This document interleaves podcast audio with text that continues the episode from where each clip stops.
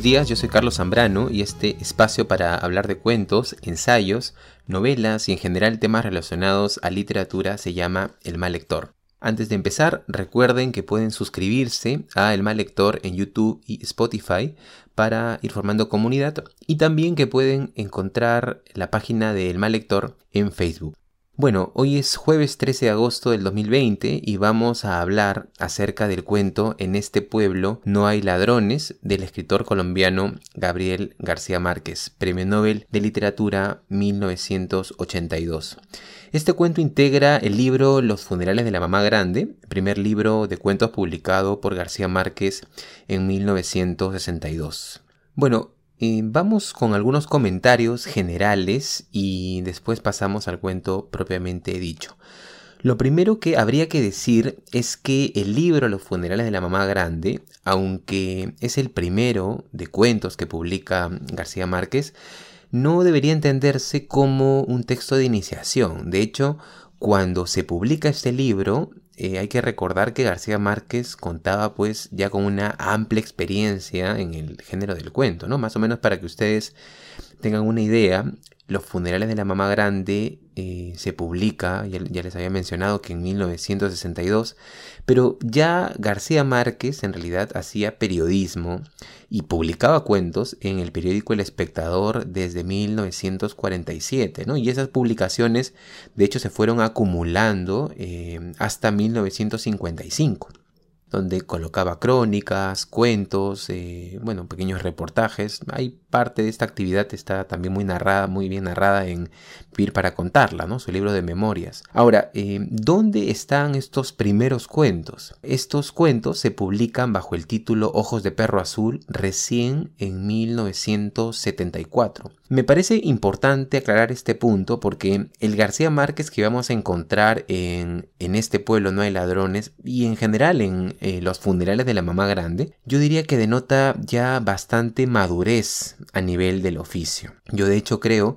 bueno, esto eh, hace unos días, ¿no? Lo conversaba con unos amigos, que este libro me parece el más parejo de García Márquez. Ustedes eh, abren el libro y el primer cuento que encuentran es La siesta del martes, que sin duda es perfecto, ¿no? Yo es uno de los cuentos que más disfruto, me parece que es uno de los primeros que también leí, ¿no? Esta historia de una niña que va con su madre a, dejarle flores al hermano muerto, hay todo un contexto ahí que, del que nos vamos dando cuenta, eh, un cuento breve, ¿no? Conciso, eh, uno de los primeros párrafos, yo diría, más memorables, ¿no? De García Márquez, esta escena en la que el tren se va alejando del andén y va entrando en otro tipo de paisaje. Y al mismo tiempo, eh, a nivel de emociones, es un cuento muy ambiguo, ¿no? Van, circulando emociones muy, muy ambiguas, eh, informaciones que mueven un poco la interpretación o la lectura que uno puede tener de este texto. Después, en este libro, Los funerales de la mamá grande, van a encontrar un cuento más breve, un día de estos. Yo diría que este es uno de los cuentos más abiertamente políticos desde el tema que tiene García Márquez, ¿no? La historia de este alcalde que va a que le saquen una muela y en el párrafo final, claro, hay una, hay una crítica muy ácida al, poder, ¿no? En, en ese diálogo, en esa conversación final en donde el dentista le pregunta al, alcalde a quién le cobra ese, ese servicio que acaba de, de, hacerle. ¿no? Después está el tercer cuento, en este pueblo de ladrones del que vamos a hablar hoy, para mí el punto más alto del libro, sin desmerecer por supuesto el que sigue, ¿no? que es la, la prodigiosa tarde de Baltasar, la historia de este hombre que construye una jaula, la jaula más hermosa jamás vista en el pueblo, así se le, se le describe, y que lo termina metiendo eh, en toda una confusión. ¿no? Ahora, los dos cuentos que siguen, que son La viuda de Montiel y Un día después del sábado, mantienen, yo diría, un alto nivel, ¿no? Hay que recordar pues que estamos hablando de, de García Márquez, pero son los que un poco más se me han desdibujado de la, de la memoria. Y yo creo que tal vez, aunque esto es muy subjetivo, pero puede que se deba a que son los cuentos un poco más débiles eh, de, de, este, de este conjunto. Por supuesto, esto desde mi, punto de vista, ¿no? A diferencia, yo diría, de lo que ha ocurrido con otro cuento también de, de altísimo nivel eh, en este, en este libro de cuentos que es Rosas Artificiales la historia de esta joven Mina que recibe cartas en una caja de un novio, bueno, podríamos especular, ¿no? Que de un novio y que es descubierta por, por la abuela. Hay algunas tensiones muy fuertes entre ambas en torno a estas cartas que sostienen un poco todo el, cuento, ¿no? Y bueno, el último cuento es el que da título al libro, Los funerales de la mamá grande, que yo creo es muy distinto, eh, no a nivel de atmósfera, de atmósfera de pueblo que irradia, digamos, todo el conjunto eh, de este libro, pero sí a nivel de tono, ¿no? Desde mi punto de vista tiene una solemnidad que personalmente no termina de convencerme, pero claro, esa es una apreciación. Hay lectores que leen este cuento y les parece una obra maestra, cada lector es distinto en todo caso, pero yo eh, les comento algunos cuentos que me gustaron más que otros en este libro y ya ustedes pueden ir buscando los que más les interesen. Pero eso sí, y quisiera aquí bueno, ser muy claro, ¿no? Me parece que Los funerales de la mamá grande como libro, como, como conjunto, es una experiencia de lectura que yo creo nadie debería dejar pasar, ¿no? Ningún lector, y mucho menos los lectores de, de García Márquez. Bueno, vamos con las primeras líneas de En este pueblo no hay ladrones y regresamos ya con algunos comentarios sobre este cuento. Damaso regresó al cuarto con los primeros gallos. Ana, su mujer, encinta de seis meses, lo esperaba sentada en la cama, vestida y con zapatos. La lámpara de petróleo empezaba a extinguirse. Damaso comprendió que su mujer no había dejado de esperarlo un segundo en toda la noche y que aún en ese momento, viéndolo frente a ella, continuaba esperando. Le hizo un gesto tranquilizador que ella no respondió. Fijó los ojos asustados en el bulto de tela roja que él llevaba en la mano apretó los labios y se puso a temblar. Damaso lació por el corpiño con una violencia silenciosa. Exhalaba un tufo agrio. Ana se dejó levantar casi en vilo. Luego descargó todo el peso de su cuerpo hacia adelante, llorando contra la franela rayas coloradas de su marido, y lo tuvo abrazado por los riñones hasta cuando logró dominar la crisis. Me dormí sentada, dijo. De pronto abrieron la puerta y te empujaron dentro del cuarto, bañado en sangre. Damaso la separó sin decir nada. La volvió a sentar en la cama. Después le puso el envoltorio en el regazo y salió a orinar al patio. Entonces ella soltó los nudos y vio. Eran tres bolas de billar, dos blancas y una roja, sin brillo, estropeadas por los golpes. Cuando volvió al cuarto, Damaso la encontró en una contemplación intrigada. ¿Y esto para qué sirve? preguntó Ana. Él se encogió de hombros. Para jugar billar. ¿De qué trata En este pueblo no hay ladrones? Bueno, este cuento narra la historia de Damaso, un muchacho que llega una noche al cuarto en el que vive con su mujer, Ana, para decirle que ha robado tres bolas de billar del salón de juegos del pueblo. La idea en principio es vender las bolas en algún lado y bueno, conforme el cuento avanza, se va desarrollando cómo vive esta pareja, ¿no? Él tiene 20 años, ella, bueno, es bastante mayor que él, eh, las rutinas que suelen seguir, ambas formas de ser. Damaso es muy impetuoso, muy terco, bueno, muchos de, en realidad de los personajes eh, de los hombres en García Márquez tienen esa manera de ser, ¿no? Pensemos en, en Cien años de soledad o en El coronel no tiene quien le escriba, ¿no? Mientras que mm, Ana es mucho más precavida, más prudente, más sabia, podríamos decir, y por esa razón en este cuento tenemos la impresión de que es más débil de carácter también. Bueno, sabemos que son una pareja de bajos recursos que vive en uno de los tantos cuartos que tienen en común, eh, un patio con tendederos. Ana está embarazada y se dedica a lavar ropa. Y en cuanto a Damaso, vemos que suele ir al cine o a tomarse unos tragos en la pista de baile del pueblo. No se menciona que tenga algún trabajo en específico, por lo que eh, aquello a lo que se dedica podría quedar un poco sugerido, ¿no? Bueno, el cuento avanza en todo caso y se nos va situando en una atmósfera de pueblo que nos recuerda mucho a las descripciones que aparecen en El Coronel no tiene quien le escriba, ¿no? No sé si recuerdan ese libro en donde todo el mundo, ¿no? También se conoce, ¿no? Lo mismo ocurre en este, en este cuento, ¿no? Todo el mundo se conoce, los nombres eh, son muy familiares. García Márquez, de hecho, es muy bueno en esto, ¿no? En crear ambientes en sus textos. Ahora, el problema surge cuando Ana le cuenta a Damaso que el robo en la sala de juegos ha traído más ruido de lo que ellos pensaron. Cuando ella está caminando por el pueblo, para ver un poco cómo va la situación, encuentra que hay mucha gente en la parte de atrás del salón de juegos que da al puerto. Eh, que fue por donde entró el ladrón, ¿no? Porque se ve que se ha roto algunos candados en la parte de atrás. Ahí están los policías, está el alcalde, está Don Roque, que es el dueño del local, ¿no? Diciendo que no solo se han robado las bolas de billar, sino que también le han robado 200 pesos. Bueno, esto despierta las sospechas de Ana, ¿no? Si bien llega al cuarto, eh, ni bien llega al cuarto, ni bien llega al cuarto, le dice a Damaso que por qué no le ha dicho que se había robado ese dinero. Y él responde que no robó dinero, que de hecho no había sino unos pocos centavos en la caja. Bueno, son muchas las conversaciones que tienen Damaso y Ana mientras van decidiendo qué van a hacer ante esta situación. Y mientras esto ocurre seguimos al personaje de Damaso por sus rutinas con los amigos, descubrimos algo más acerca de su vida privada, algunos elementos que nos sospechábamos, hasta que un día leemos que se ha encontrado aparentemente al culpable del robo. Un negro al que castigan dejándolo de hambre y finalmente llevándolo a fusilar. Muy interesante lo que esto va generando en el personaje de Damaso, porque conforme todo esto se, eh, vaya dando, mm, vamos a encontrar determinadas tensiones en sus, en sus rutinas, ¿no? Vamos con un fragmento más del cuento y seguimos con En este pueblo no hay ladrones de Gabriel García Márquez. Ana siguió de largo por el salón de billar, y al pasar por el solar baldío situado frente al puerto, se encontró con la multitud.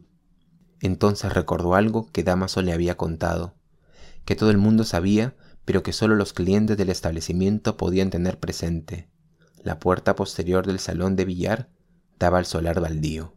Un momento después, protegiéndose el vientre con los brazos, se encontró confundida con la multitud, los ojos fijos en la puerta violada. El candado estaba intacto, pero una de las argollas había sido arrancada como una muela. Ana contempló por un momento los estragos de aquel trabajo solitario y modesto, y pensó en su marido con un sentimiento de piedad. ¿Quién fue? No se atrevió a mirar en torno suyo. No se sabe, le respondieron. Dicen que fue un forastero. Tuvo que ser, dijo una mujer a sus espaldas. En este pueblo no hay ladrones. Todo el mundo conoce a todo el mundo. Al mismo tiempo, hay escenas en las que Damaso vuelve al billar y habla con Don Roque y le dice que tal vez devuelvan las bolas, que se puede dar un milagro, ¿no? No se sabe quién fue el ladrón, pero tal vez eh, este ladrón se anime a devolverlas o, eh, o, en algún momento estas bolas aparezcan.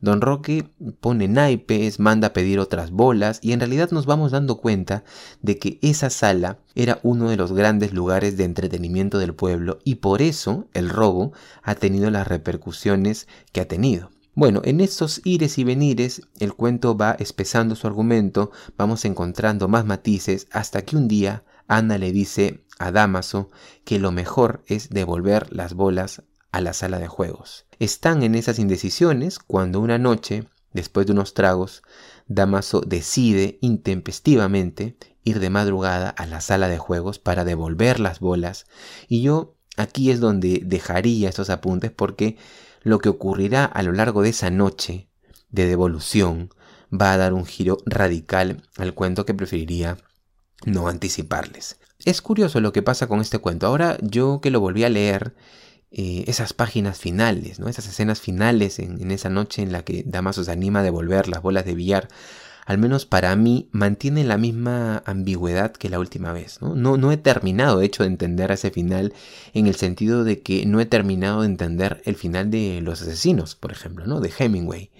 Mi impresión es que cuando uno termina en este pueblo no hay ladrones, se da cuenta de que debe repensar mucha de la información que se nos ofrece en este cuento que dicho sea de paso es bastante extenso, ¿no? Es de lejos, como les decía, el cuento más eh, largo de los ocho que conforman el libro Los funerales de la mamá grande, de manera que hay muchos elementos para matizar el final y hasta yo diría que uno podría pensar si este cuento está hecho eh, en una dirección de interpretación única o más bien si está pensado para ser ambiguo, ¿no? para ser un, un cuento incierto.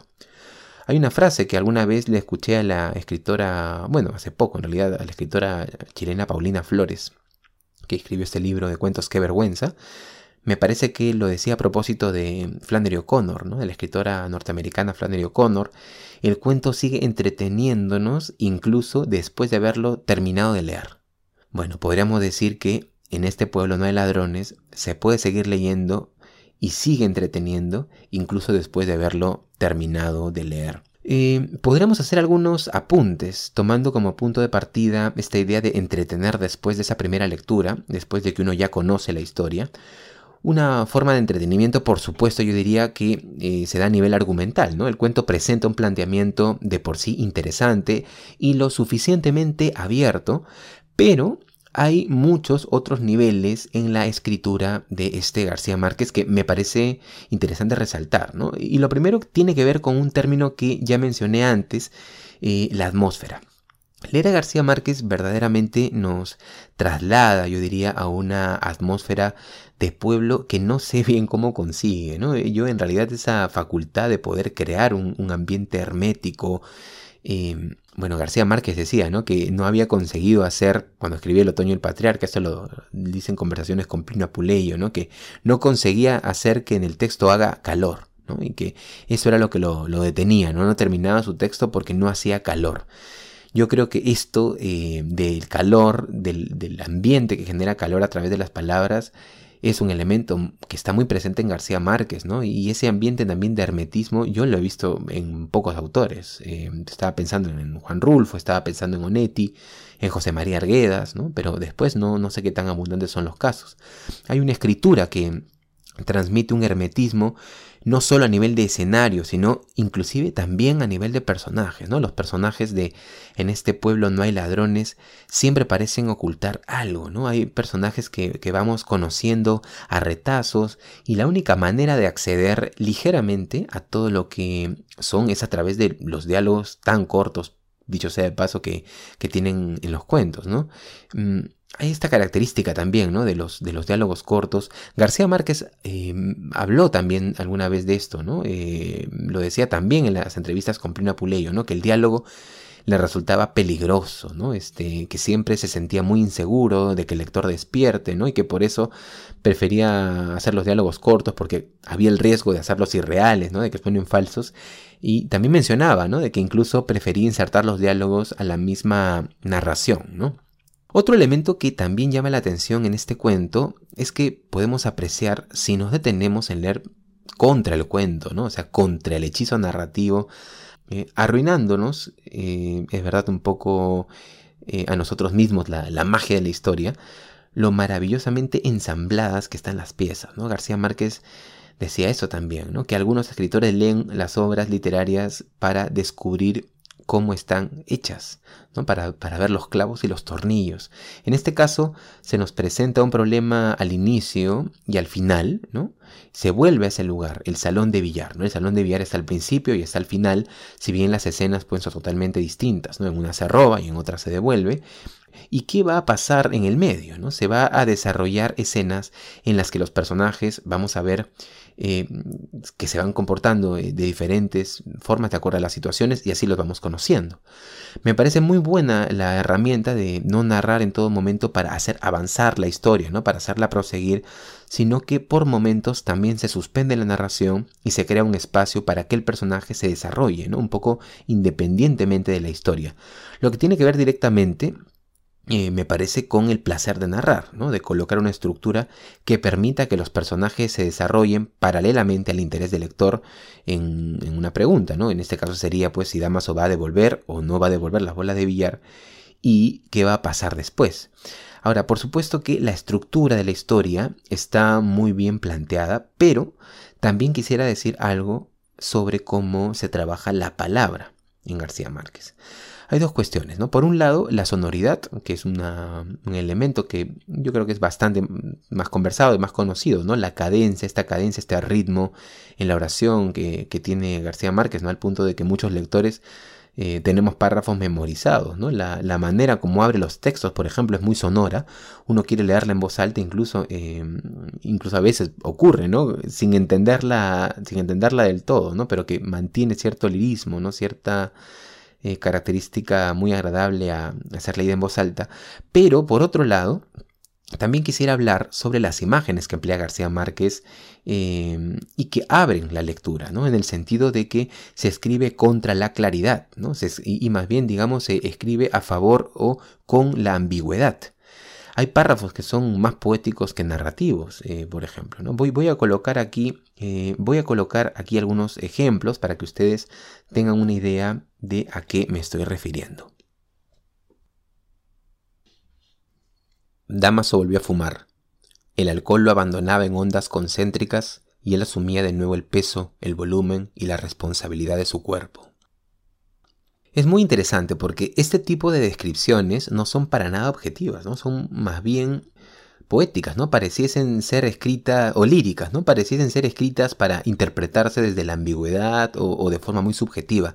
Estamos sin duda ante un tratamiento, como mencionaba, lírico del lenguaje, no solo a nivel de sonidos, que también, por supuesto, sino también, eh, sino también a nivel de imágenes, como si el lenguaje llano no sirviese eh, para captar determinada realidad, ¿no? Y el García Márquez de En este pueblo no hay ladrones trabaja de esa forma. Vamos con algunos otros ejemplos. Cuando vio acercarse a su marido, puso a un lado la ropa blanchada y quitó las planchas de hierro de anafe para calentar el café. Era mayor que él, de piel muy pálida, y sus movimientos tenían esa suave eficacia de la gente acostumbrada a la realidad. Después de que cerraron el salón, Damaso se encontró sin rumbo en una plaza que parecía desangrarse. Descendió por la calle paralela al puerto, siguiendo el rastro de una música alegre y remota. Al final de la calle había una sala de baile enorme y escueta, adornada con guirnaldas de papel descolorido, y al fondo de la sala una banda de músicos sobre una tarima de madera. Adentro flotaba un sofocante olor a carmín de labios. Damaso salió dando tumbos. El brillo misterioso del río bajo la luna abrió una endija de lucidez en su cerebro, pero se cerró enseguida. Cuando vio la puerta de su cuarto, al otro lado del pueblo, Damaso tuvo la certidumbre de haber dormido caminando. Sacudió la cabeza. De un modo confuso pero urgente, se dio cuenta de que a partir de ese instante tenía que vigilar cada uno de sus movimientos. Empujó la puerta con cuidado para impedir que crujieran los goznes. Bueno, creo que ya nos hemos extendido bastante en este episodio, así que creo podríamos ir cerrando con algunas ideas.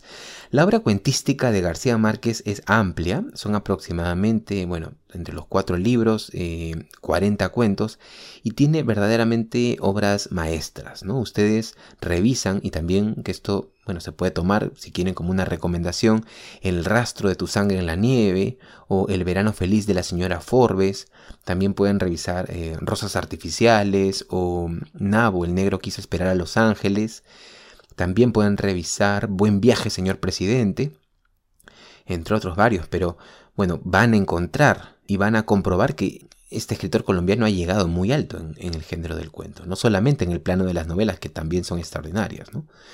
Desde mi punto de vista, eh, en todo caso, en este pueblo no hay ladrones tendría que estar en la lista de cuentos imprescindibles de García Márquez, por eh, varios factores, ¿no? Por ejemplo, la precisión de su estructura, ¿no? Es de estos cuentos que a uno le recuerdan que hay que planificar los cuentos, ¿no? Y después, claro, pueden ocurrir muchas cosas eh, en el camino, ¿no? Eh, la escritura puede volverse hasta cierto punto autónoma, puede llevar a, caminos inciertos para el escritor, pero la estructura es importante, ¿no?